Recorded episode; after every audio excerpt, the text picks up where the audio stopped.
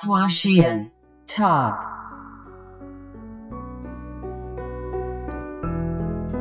在冲绳黄昏后街上，遇见只猫 BB 神情忧伤。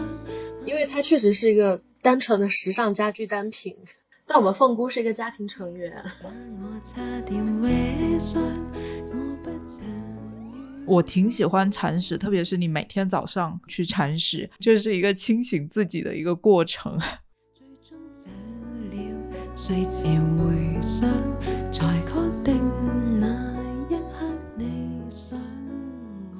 就你们的你们这种在家也不太爱动，养个猫的那都是编剧。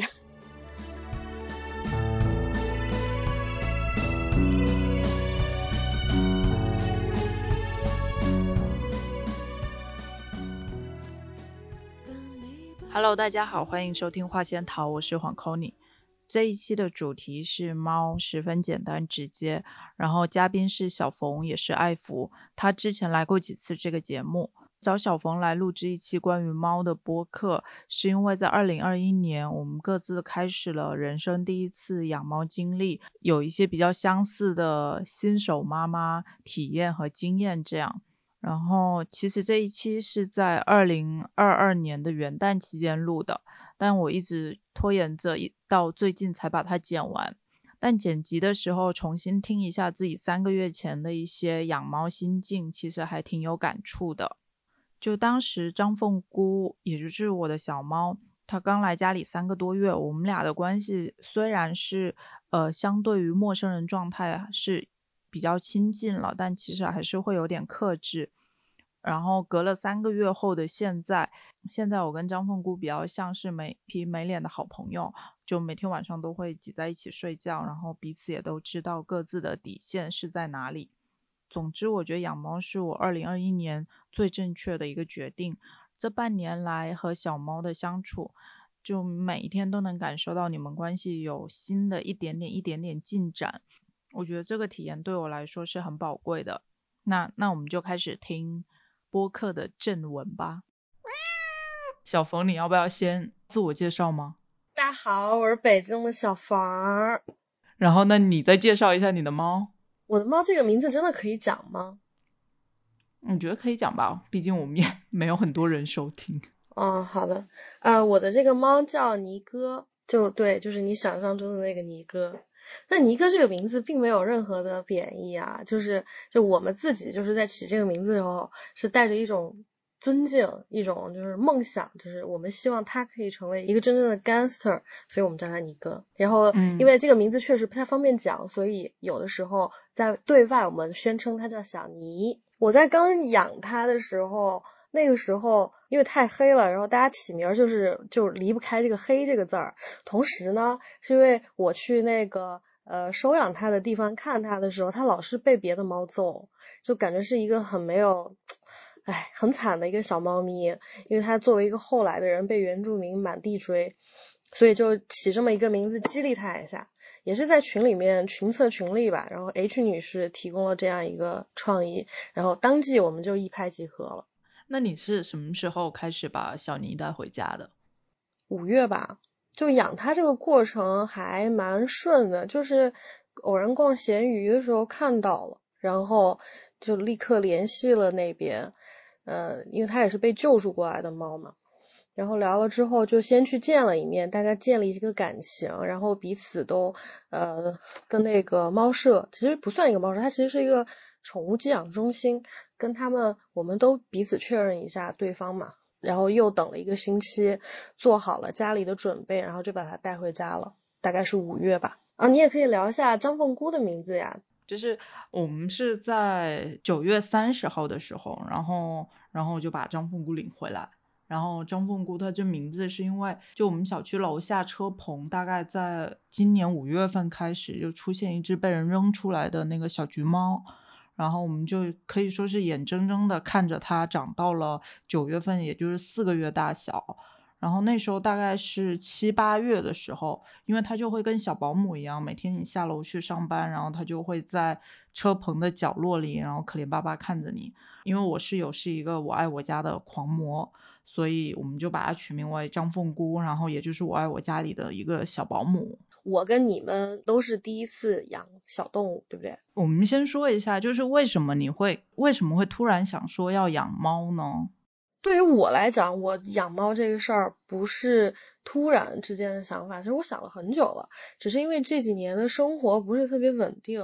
因为我觉得养一个小动物来说，对我它一定是一个一辈子的事情嘛。去年三四月的时候，突然这个事儿想通了。我觉得很有意思的就是。前年，前年那个逐渐大家二零年的时候，大家可以允许出门，然后因为平时出去也不太方便，很多朋友会到家里来聚餐的时候，有一些没有来过我家的朋友就都非常统一的发出了疑问，就是为什么你家没有猫？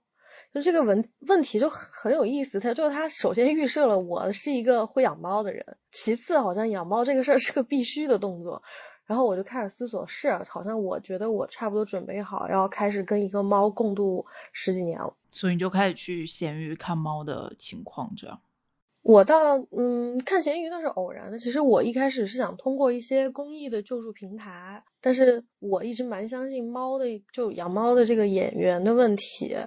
我是确实是在闲鱼看有的美的时候，突然看到了他的照片，就大数据又起又偷听了我的人生，然后知道我到处在看猫，给我推送了小尼。我真的就虽然他这张照片很丑啊，我一开始发的群里，我记得你们都对他有些言语上的，我都一直很记仇啊，就觉得觉得他好像不是很好看。因为小尼确实是耐看型，但不是一眼惊艳型。但是他那张照片就很击中我，嗯，就很冲动的就发了私信问，然后就很顺利的把他带回了家。那我觉得我们还挺不一样的，因为就我从来没想过我会养猫，可以说在二零二一年的五月之前，就是我我我是完全没有想过我要养猫这件事，而且我经常跟我身边朋友说，我去撸撸别人的猫是可以的，但自己养猫我受不了，因为太麻烦了。就我没法忍受，比如说我自己在做一件事情，然后边上有一个东西一直走来走去，或者它一直来打扰你这样。但后来我我室友想养猫，然后那时候我也有点动摇，可能可以养一下。但那时候我还说，嗯，要是养猫的话，我想要英短或者加菲，因为它们好看。小黄这个人的整个的关关关注他的这个播客还有微博，都可以看他整个人就是一个大型的真香打脸现场，持续打脸，每天啪啪啪。对。然后后来是，就我刚刚说，从五月份开始，就我五一的时候还去了趟北京，北京回来就第一次看到张凤姑，然后那时候是，呃，就在车棚里有一个特别特别小的一个小橘猫在那儿，但它那时候很害羞，其实也就只看到一眼之后它就躲开了，然后再也没看到了，然后大概可能一个月会见到两三次，然后等到七月份的时候它就。变比较大了，但那时候因为我每天上下班都要经过车棚嘛，我下楼的时候，他看到我来了就立刻躲开了。然后可能八月份的时候，就是有一点进展，就是我去牵车的时候，他会停在那个摩托车上，就他会趴在那儿睡觉。你你经过他的时候，他也不会特意躲开。八月底的时候，我我跟我室友就开始给他喂猫条。然后后来也开始给它取名，然后我觉得取名就是一个没法回头的路了，就取取了名，就算你可能只想楼下养猫，然后每天，因为我们小区有一只三花嘛，那只三花就是在小区里已经养了八年了。其实七八月份的时候，我可能也会觉得，那我们就把那个张凤姑养在楼下，因为每天喂它两次，这样也挺好的。你又能享受养猫的乐趣，然后又不会麻烦到自己。对你，这就是我们当时讨论的一个所谓的“嫖”的心态嘛，白嫖，哎。但是后来我觉得，怎么说呢？就是下定决心的一刻，就是我上班的时候，我发现这只小猫会冲向我，然后我下班它也会冲过来迎接，然后那时候就有有点动心了，就想说，那干脆带回去吧，毕竟冬天也快到了，然后而且那一阵又有一次台风，然后台风过后。就小猫很可怜，它整个人很脏，然后躲在车棚的角落里。所以就在九月底的时候，呃室友跟邻居跟我邻居一个很厉害养猫的人，然后他俩就实施了抓捕，然后国庆的时候小猫就正式入住我家，这样。对，那段时间我们真的从他们开始在小黄在他的微博开始更新张凤姑的照片之后，我们持续的每天都在进行一些敦促，叫他赶紧 把猫带回家。我觉得还挺偶然的，因为老实说，就是一直都没有想到养猫，但可能我之前都觉得我没有特别喜欢猫，所以养可能是因为张凤姑这只猫的原因，而不是猫这个种类的原因。比较奇特的是，就养了张凤姑之后，我发现我对整个猫的种类都变得比较开放的喜欢了。我觉得可能你是不是小时候家里也没有养过什么小动物？因为从你到我家来见小尼的时候，你你整个状态其实跟我以前很像，就是不知道怎么跟动物打交道。嗯，因为像我小时候，我不知道你们会不会这样，就我小时候其实只养过鹦鹉，而且养过没有一阵，因为养了可能一礼拜，鹦鹉就飞走了。然后，而且我妈从小对我的教育就是宠物很脏。家里不能养宠物，然后包括我小学的时候，可能有一个叔叔家的狗，哈巴狗寄在我家几天，然后我妈都会觉得那只狗挺脏的，让我跟它保持距离。嗯，觉得我们情况可能差不多，就是在这种洁癖妈妈的 教育下，一直是没有机会跟小动物产生什么亲密的交流的。我我家邻居以前也养过狗，然后那狗就每天在我们家门口拉屎。然后导致我对狗的印象就一直都很差，反而是在成年以后，因为身边有一些喜欢小动物的朋友，他会嗯像一种 其实也不算是恶意，就开玩笑的一样，看见小动物的时候就往你身边塞，使用一种巴甫洛夫的 驯兽方式，反而就破除了对宠物的恐惧。对对对，我觉得也是，就是成年之后，就是可能身边有朋友养猫，然后去到他们家，然后开始，但最开始其实也就是那种摸一摸背，然后其他地方是完全不敢摸的。然后因为我我之前在好住的时候，就好住内部做过一个那种，就是给给用户的那种小杂志吧，算是。然后那本的主题就是猫，采访采访家拍了大概应该是九个人家里吧。然后等于说去了九个人，九个有猫的人家里，然后跟猫还挺，呃，就有互动了一下。然后我觉得就是，其实你经历这一轮制作的过程，理应是会喜欢猫的，因为这九个人都是很喜欢猫，而且他们家的猫都很可爱。但我觉得我就很像一个工具人，就可能嗯逗逗猫，让他们摆出比较好的动作，然后我可以拍下照片，然后后来写一篇文章，然后仅此而已。然后对猫的感情也没有再加深了。就好像保保持在一个比较 克制的一个距离。我觉得你那个距离是你依然把它当做一个物件儿，没有产生对这个生命的热情。嗯，它是一个好好住样板家庭的一个美好单品。因为很奇怪，那时候在好好住的时候，好像所有的同事都有在养猫，然后我也很不理解为什么他们对猫能这么喜欢。但我现在有点理解了。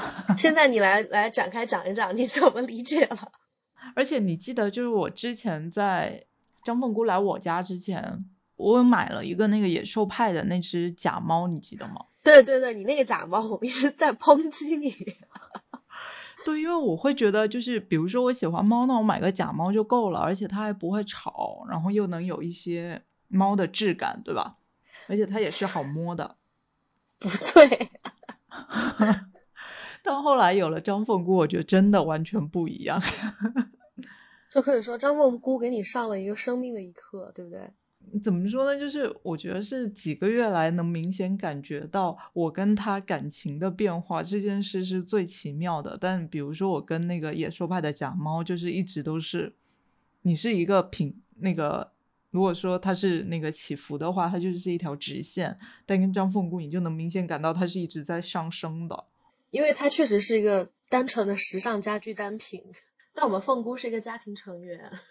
你要么说一下，就是就小宁来你家后，你跟他的那个感情的变化？我觉得，嗯，就是在小宁来我家之前，我已经开始非常喜欢小动物了，然后我也做了非常多的功课。所以我的心态调整的非常的佛，所以我基本上一切都在我的一个意料之中吧，就没有什么。当然会有，还是有会有那种惊喜时刻啦，就是就是就就跟养孩子一样，就是孩子第一次叫妈妈，然后就然后在小猫身上，就是它第一次对你叫它名字有了回应，因为毕竟我们家那个小猫来的时候，它已经一岁多了，它是一个成年猫了，但它就是在某一个早上突然我叫它的名字，它就回过身来对我叫了，就那一刻。因为在此之前，我的心态就是我要我要等待它，因为我不可以给它造成太大压力，因为猫是一种很容易紧张的动物嘛。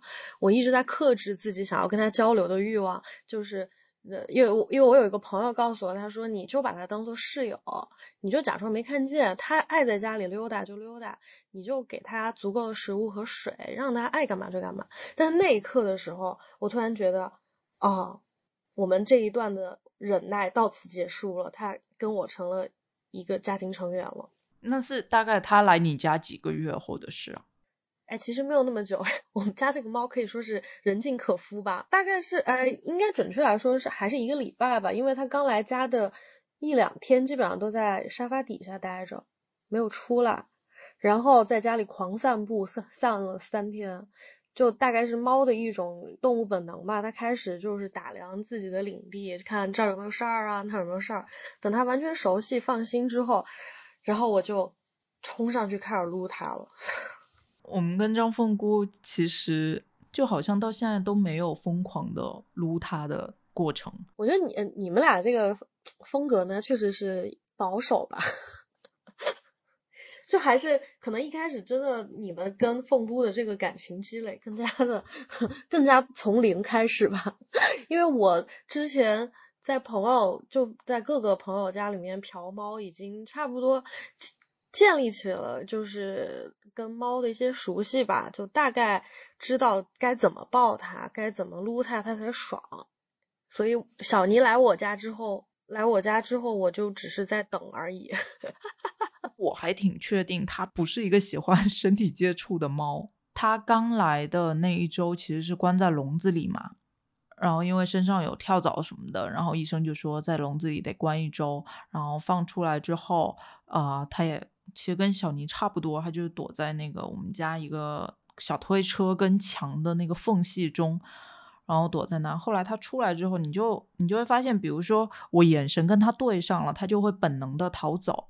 对，毕竟你们养的是流浪猫嘛，我觉得确实从流浪猫来对，嗯，普通小猫来说要经历的过程更漫长一点，大概三个月，三个多月，反正突然有一天，就张凤姑她跳到桌子上，然后她想下地上的时候，她会借我的腿，借一下，然后就先蹦到我的腿上，再蹦到地上，真的三个月了，那次我就觉得还蛮惊喜的，因为原来就是我们是不会有任何身体接触的。然后那那一天，在隔了两天之后，你就会发现，它本来是一只腿跳你，它本来是跳下来，先一只腿停在你的腿上，另一只腿立刻跳到地上，然后两三天后就变成了两只腿在你的腿上先停个三秒钟，然后它才往地上跳，然后又隔了三天之后，它就变成跳来你腿上之后，它会趴下来坐个一分钟，然后再走开。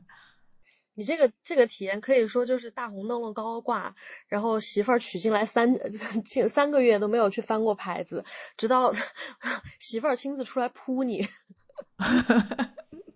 没有，但我觉得张凤姑跟我们也挺像的，就她也不是那种会一下子扑在你身上的那种人，她也是在试探中。她现在几个月了？算是？我们猜测应该是七八个月。其实也不知道他具体几月份，因为我记得七月的时候我发了一条微博，然后那次大概是第一次跟我们四楼阿姨交流了张凤姑的情况，然后阿姨说那时候张凤姑两个多月，哦，说我们四楼阿姨也是一个很奇妙的人，感觉也可以说一下。可以啊，是就非常喜欢猫的人吗？反正她一直很喜欢猫，她跟她老公都很喜欢猫。然后那个叔叔是一个那种每天要背着背着那个威尔逊的包，然后要去健身，然后家里门口放了很多那个空的蛋白粉的瓶子的那种，可能五十几岁的一个爷叔。哎，上海老爷叔牛逼。对，长得跟那个李国庆就当当的 Oh 那个人几乎一模一样，然后是有健硕的肌肉。然后他俩应该都很喜欢猫，但阿姨说他们的那个儿子有猫毛过敏，所以他们就没法往家里带。张凤姑出现的时候，然后阿姨就每天喂两份嘛，一份给三花，一份给张凤姑。然后我们刚开始喂小猫猫条的时候，有时候也会遇到四楼的那个叔叔，就那个 Muscle Man 野叔，然后他就会就是会开始可能说：“哎呀，咪咪，快来吃饭！”你 就像一个很健硕、长着李国庆脸的一个野叔，然后在那用那种夹子音，然后喊着张凤姑，然后喂他吃饭。对，然后他们俩他们俩也喂了两个多月，因为张凤姑刚出来的时候，其实都是也是四楼阿姨他们在喂嘛。然后后来我们我们领回家之后，那个阿姨还说，就是哎呀，凤姑，哎哎呀，那个小猫进去了好人家了之类的。上个月我们不是带凤姑去绝育嘛，然后后来又去医院的时候，正好在楼下打车的时候遇到阿姨，然后阿姨还会那个隔着猫包，然后跟小猫说：“哎，小猫，你还记得我吗？你当时刚刚出生的时候都是我呀。”你知道，就很像那种隔壁亲戚大姨。我还挺感动的，就是，呃，我不知道上海有没有啊？就北京胡同大妈里是一直持续的会去救助那个胡同里的野猫，帮他们做绝育，都是些阿姨在做，就那些戴着红袖章的阿姨。然后嗯我觉得上海应该也有的。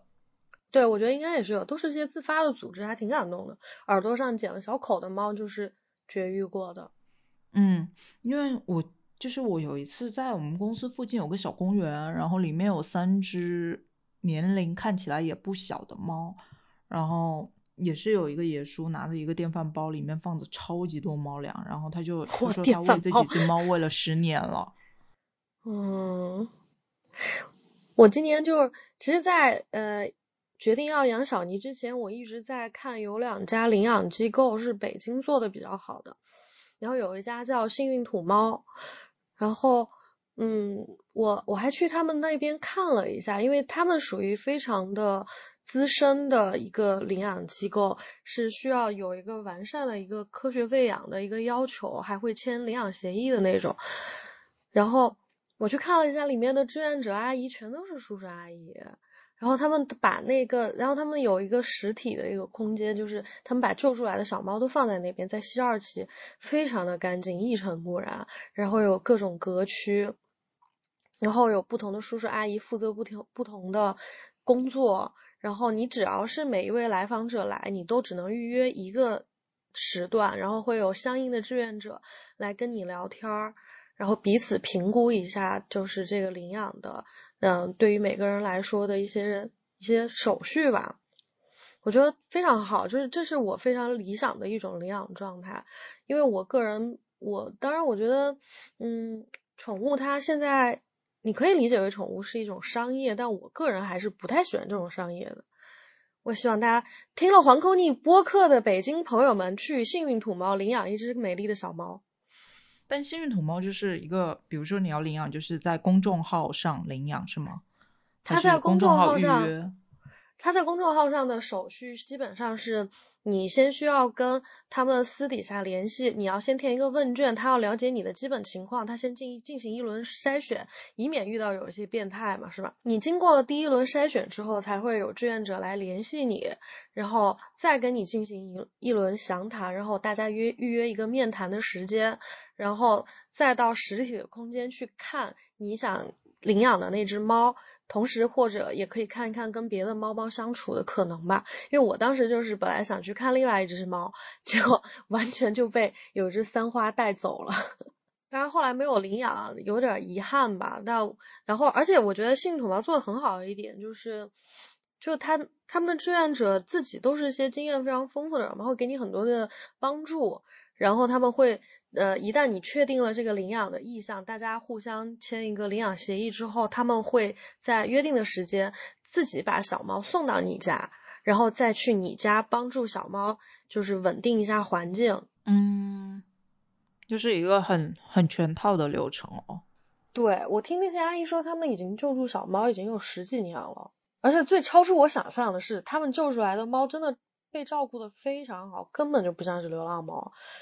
就我当时看到有只白色的长毛猫猫叫仙仙，我看照片的时候我没什么感觉，我见到了真猫之后，我简直发现真的是仙仙是吗？真的，她就是一个仙女，而且气质非常优雅。好呀，那就希望大家领领养代替购买。北京的话，去幸运土猫。是的，好，说回来，那就我我想知道的是，就是比如说你和就小尼成为你的室友之后，你觉得自己有什么变化吗？当然有了，就是尤其是在换那个自动喂食器之前，因为我其实不是很喜欢自动喂食器这个东西嘛，因为我因为我想通过它，就也这个也是幸运土猫的阿姨教我的，她说小猫来的时候你要经常观察它吃饭吃的怎么样，就不要用喂食器。然后那段时，你知道我的作息真的是非常的 可怕。然然后因为养了猫之后，我被迫要起床给它，呃，因为我睡得太晚的时候，它就会来叫我，然后我就只能给去给它加东西，然后关给它加水、铲屎，基本上每天起床第一件事儿就就已经就就被它占据了一部分时间吧。嗯、还有还有一个显著的变化就是我不爱出门了。嗯，我觉得这这个个我也是。你们也是，就我我以前其实不太，我当然知道，就是家里有个小猫的话，出门会比较复杂，但我没有想到我会是出于主动意愿的不想出门，我好像就没有那么强的动力了。虽然也有中间有出去，但是你基本上三五天我就觉得我快不行了，就我。坐在飞机上、火车上，我就想看监控，我就想看看小尼，然后跟他对话什么的。然后我十二、十一月的时候，因为在剧组待了很长时间嘛，那段时间我跟我的同事们就是互相在剧组里看对方的猫，看自己的猫 打发时间。这点对你来说也是一样的。因为张凤姑是流浪猫嘛，所以一开始也没有买那个自动喂食器。然后每天早上起来，其实第一件事就是喂粮，第二件事就是铲屎。然后我原来觉得，比如说我养猫呢，我可能不会喜欢铲屎，但后来开始铲屎，我觉得我还蛮不能说享受，享但我不排斥。对，我觉得不能说是享受，但是做这件事我是完全不会排斥的。哎，你觉不觉得真的铲屎铲多了之后，你觉得它不臭了？我觉得是它刚拉的时候，那时候如果你去铲就会很臭。然后那时候我还跟室友说，就是这就是产后抑郁。我在养猫之前，我最大的担忧就是我无法忍受它的屎味儿。但我现在铲多了之后，我觉得没有之前那么臭了。我记得它刚到我家的时候，我买了好多东西，就是有放到它屎盆子里的那种空气清新剂，然后有喷的空气清新剂，然后我家里还有各种香氛，就没有断过。对，因为我那时候我们当时养也挺急的，其实就只买了一个特别就是很烂的一个猫砂，然后猫砂盆，然后买了那个邻居推荐的一个什么豆腐团的一个猫砂，然后但是也没觉得它的屎有特别夸张。然后我觉得就是我挺喜欢铲屎，特别是你每天早上去铲屎，就是一个清醒自己的一个过程。因为我小时候去超市，就是很喜欢把手伸到什么绿豆啊、米啊那那些里面的那种臭小孩，所以我觉得铲屎的过程跟这个是有一点像的。啊，你选这个？大浪淘沙，你知道吗？但是，我现在还是，嗯，那我还是没有办法爱上这件事情啊。我觉得我就我能说服自己的是，我现在我我铲屎的时候，我一定要当着他的面，就是我铲屎的时候就在表现自己，就看我又在给你铲屎。刚刚也说到那个自动喂食器，就一开始我们也是自己三餐喂嘛，所以就很明显的觉得，你一下班我只想立刻冲回家，原来就是一下班立刻想跟这个朋友约那个朋友约，然后晚上可能十点十一点才到家，然后真的养猫之后就再也没有这种情况了。是的，小黄家的那个监视监控监控头的那个名字叫做偷窥凤姑，真的是一个痴汉。就是生活方式博主有史以来录了一期毫无信息量的东西，有啊，我觉得有信息量。刚不是推荐了幸运土猫吗？这堪比我刚才跟你说的那个曹斐为了那个蔡徐坤写长文。会不会觉得就是养猫给你带来的这种慰藉，就它简直是难以取代的。对，我甚至有的时候会觉得，就我未必会思念我的恋人，但我真的好想我的猫呀。那小尼确实是可爱很多。哎，你这话其实有点过分了啊！是个男人都比不上他。所以小尼最喜欢你们家的什么场所呀？小尼就最喜欢我买的那个懒人沙发。你们后来是不是也买了一个？没有，我们懒人沙发扔掉了，因为被张凤姑挠破了。哇太猛了吧，这个宝贝！你们给他剪指甲吗？哎，我就是为了，我就是怕小尼把它挠破，所以我买的是那种牛仔布的，你记得吗？哦，我记得，我们的就是那个正常的懒人沙发的那种布料，然后你就。它就挠嘛，因为我我之前有拍过一个视频，就张凤姑跳懒人沙发那个，你记得吗？嗯，就是一个女运动员立定跳远视频吧。她就每天大概这样要跳个好几回，然后懒人沙发就会，嗯，咋？懒人沙发里面不都是一颗一颗的那个东西吗？嗯，然后后来就露出来了。哎呀，嚷嚷呢，媳妇儿。完了，你这期播客真的录的艰难。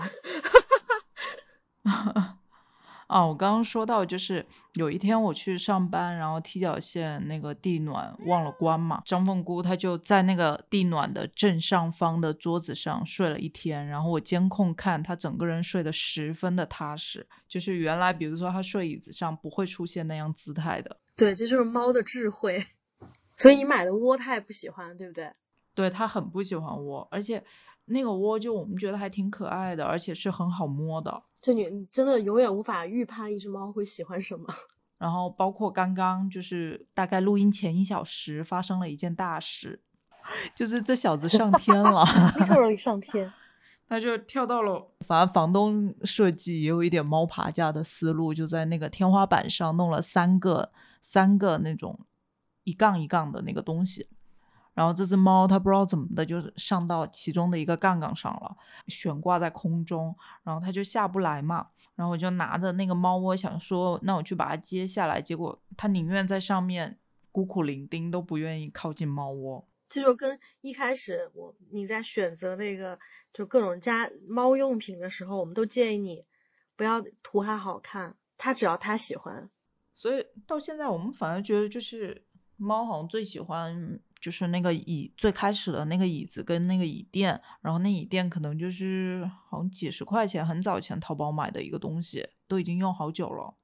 但我觉得有些东西还是猫会无法拒绝的东西，就是猫抓板、猫爬架。哦，猫爬架，我们家小尼例外啊，除了小尼，所有猫都喜欢，因为猫就是天生有这种需求嘛。其实之前我就一直觉得。张凤乖挺乖的，因为他就老老实实待在家里的几个固定的地方，也不会去探索新的领域。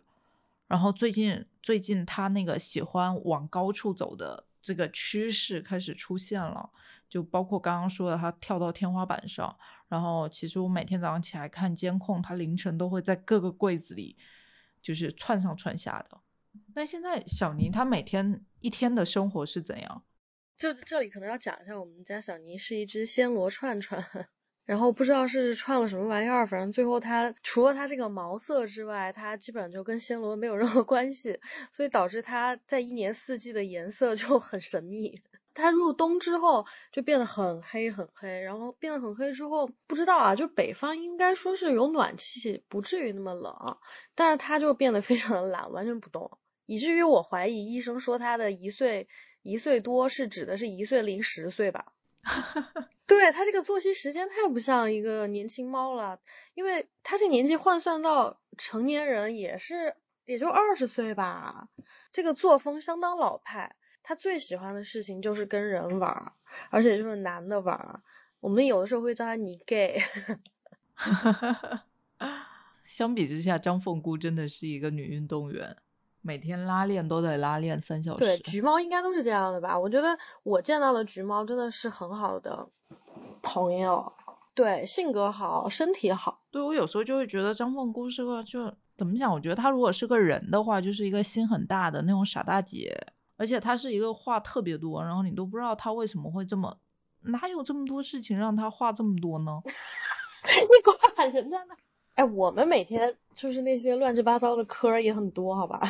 其实我觉得我们在讲这些东西的时候，都会带着一些老母亲的一些拟人化的观察。对的，三叔有一次就说：“他说你你跟猫说这些话，人听得懂吗？因为我经常就会抱着它在那啊，好大儿，我的宝贝，我爱你什么的。嗯，你觉得他会听得懂吗？我跟 我跟另外一个养猫家庭的也曾经交流过。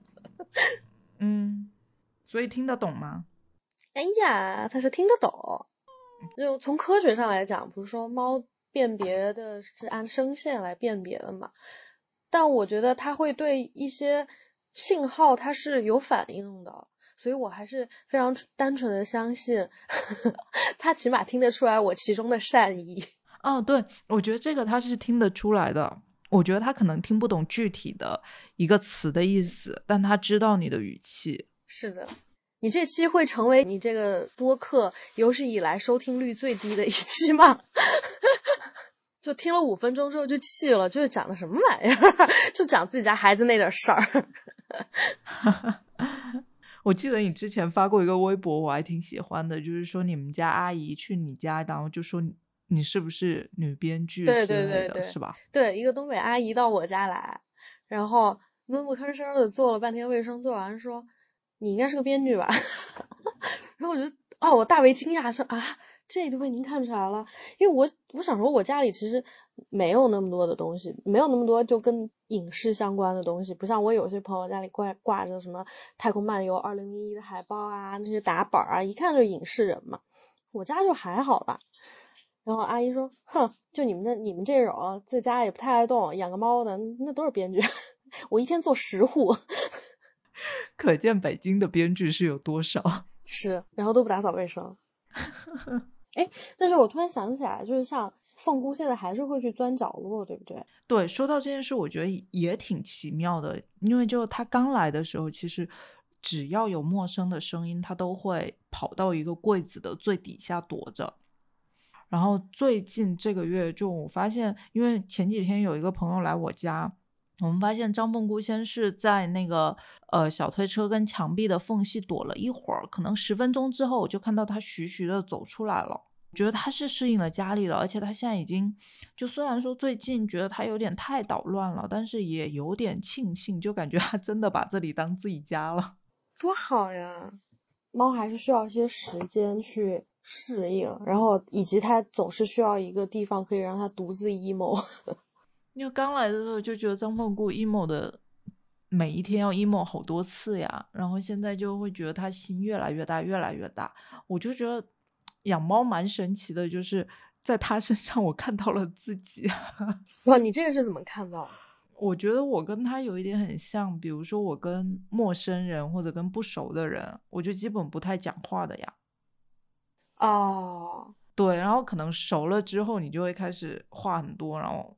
就变得更自己一点，然后我觉得张凤姑也是这样的，你就经常，反正我我觉得我经常在她身上看到自己，包括就是我们俩我们俩的那个互动，其实也都是，呃，都想靠近彼此，但都 会在最后一刻松手。爱是想触碰又小又小心翼翼伸回的手，那他把那你的那个姜饼人给摔碎了，你要原谅他哦。这就是今天早上的事情，就是四点钟的时候，我听到了一个巨大的声响。但早上起来，就是看到满地乐高的时候，好像也谈不上很生气，就心里想说，又能怎样呢？对，就是这种心态。你不知道，我觉得就对猫，你很难真正的生气。主要是你知道，这生气也没啥用，毕竟它也没往心里去，它就是个傻大姐。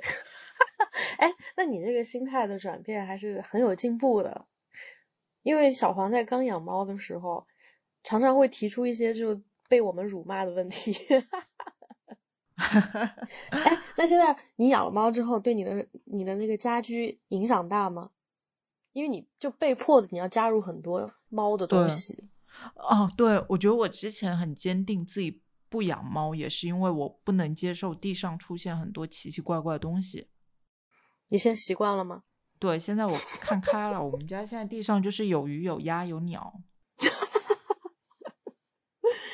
我觉得还好，我们运气都很好，我们我们的小猫咪都没有造成过什么破坏。我觉得就它可能只是，就真的只是调皮，但不是坏猫。它甚至都不算调皮吧？你看调皮的猫就是当着你的面儿把你的水杯打翻。呃，就我还挺感动的一个，就是因为就我的书桌上经常就是会出现五个以上的杯子，然后我就能看到张凤姑是很灵巧的在杯子间踮着脚走，避开杯子走掉。对吧？你家那么多乱七八糟的东西，想配早就给你配完了。啊，然后我还要说到一点，就是我觉得就养猫之后，我自己还还有另一个变化，就除了刚刚说的不爱出门，然后喜欢铲屎之外哦，还有一个变化就是我对，比如说我买一个东西，我会先去看有没有猫猫形状的。完了完了，你完了，生活方式博主一去不复返。哎，我也会，就是我我不是在厦门淘椅子嘛。其实我最开始看中的，我一眼相中的是一个绿色的皮质的沙发椅，但是我几乎就是都没有想，就是就啊，这肯定不行啊，它是皮的耶。对，所以我觉得养猫可能不只是一个决定，是对你整个生活方式的一个改变。哎，这去年对于你来说真的是生活方式颠覆一年，方方面面的颠覆。真的，就这么回想，回想起来，自己之前确实还挺单一的。其实还是蛮感动，对吧？那最后我们要不要就是针对那些可能有一点想养猫的冲动，但是还不敢不敢放手一搏的人，有什么想说的吗？我觉得还是慎重吧。就毕竟这真的是一个绝对不是一个短期可以看到的事情，而且动物这种东西永远都不会。按照你预期去发展，有可能他脾气就是不好，永远做好最坏的打算。对我还有一件事儿，我觉得很重要，就是大家一定要购购买宠物保险，而且人也是要买保险的嘛。与其说是慎重，我还挺相信缘分的哎，因为你不觉得我不是五月份的时候想搬家，但遇到了一个没有搬成功嘛，反正。就如果我当时搬了家，我就不会养张凤姑了。然后，所以就是因为搬家没有搬成功，然后张凤姑来了我家，就反倒这一年变得十分的完整。对，就是这种缘分的说法，就会让让我们的关系特别一点。对对对，怎么说呢？我觉得相信缘分，并且慎重，然后领养代替购买，就一切都是最好的安排。好了，那就聊到这样吧，谢谢，拜拜。谢谢，拜拜。